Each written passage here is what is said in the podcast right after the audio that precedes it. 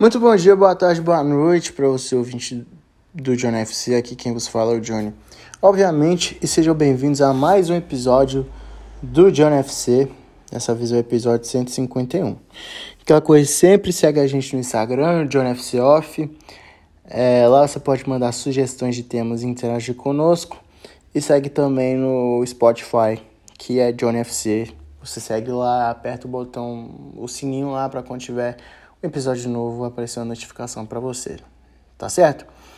Negócio seguinte, hoje eu vou falar para você sobre o caso Santiminha, jogador espanhol do Celta de Vigo, que foi preso é, no dia de ontem e eu gostaria de falar mais uma vez sobre esse caso. Eu peguei essa matéria aqui do do Globo Esporte e vou ler para vocês e vou dar a minha opinião. O atacante Santiminha, do Celta de Vigo, da Espanha, foi condenado a quatro anos de prisão por abuso sexual.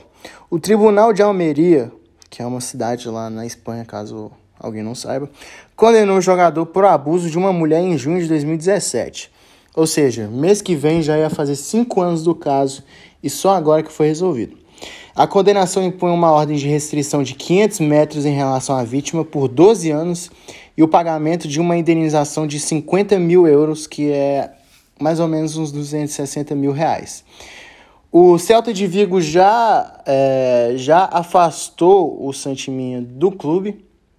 Ele jogou no Valência, tinha muito potencial para ser um grande jogador. Na época que ele. Na época na época que ele surgiu, assim, tinha muita expectativa sobre ele, mas só que né, nunca aconteceu em nada. O caso aconteceu em junho de 2017, na cidade de Moiacá, em Almeria. Mina, que atuava no Valência na época, é bem lembrado, estava de férias com seu amigo e companheiro de equipe do Celta de Vigo, é, Davi Goldar, que hoje joga no Ibiza. O a defesa do Santiminha falou que ele vai recorrer, obviamente, assim, óbvio que todo caso assim alguém vai recorrer. E diz que essa lei que que essa que esse julgamento não está adaptada à lei. Bom, vamos lá. É, primeiro, primeiro, vamos falar. Já é o quinto caso que aparece só essa temporada de abuso sexual, agressão, enfim estupro, essas coisas. Primeiro foi o Mendy, é, em agosto, que foi acusado de três estupros e ele está preso. Teve o Sigurdsson também no início da temporada, que foi acusado de pedofilia. O Mason Greenwood, que agrediu a sua namorada, que isso veio à tona em janeiro.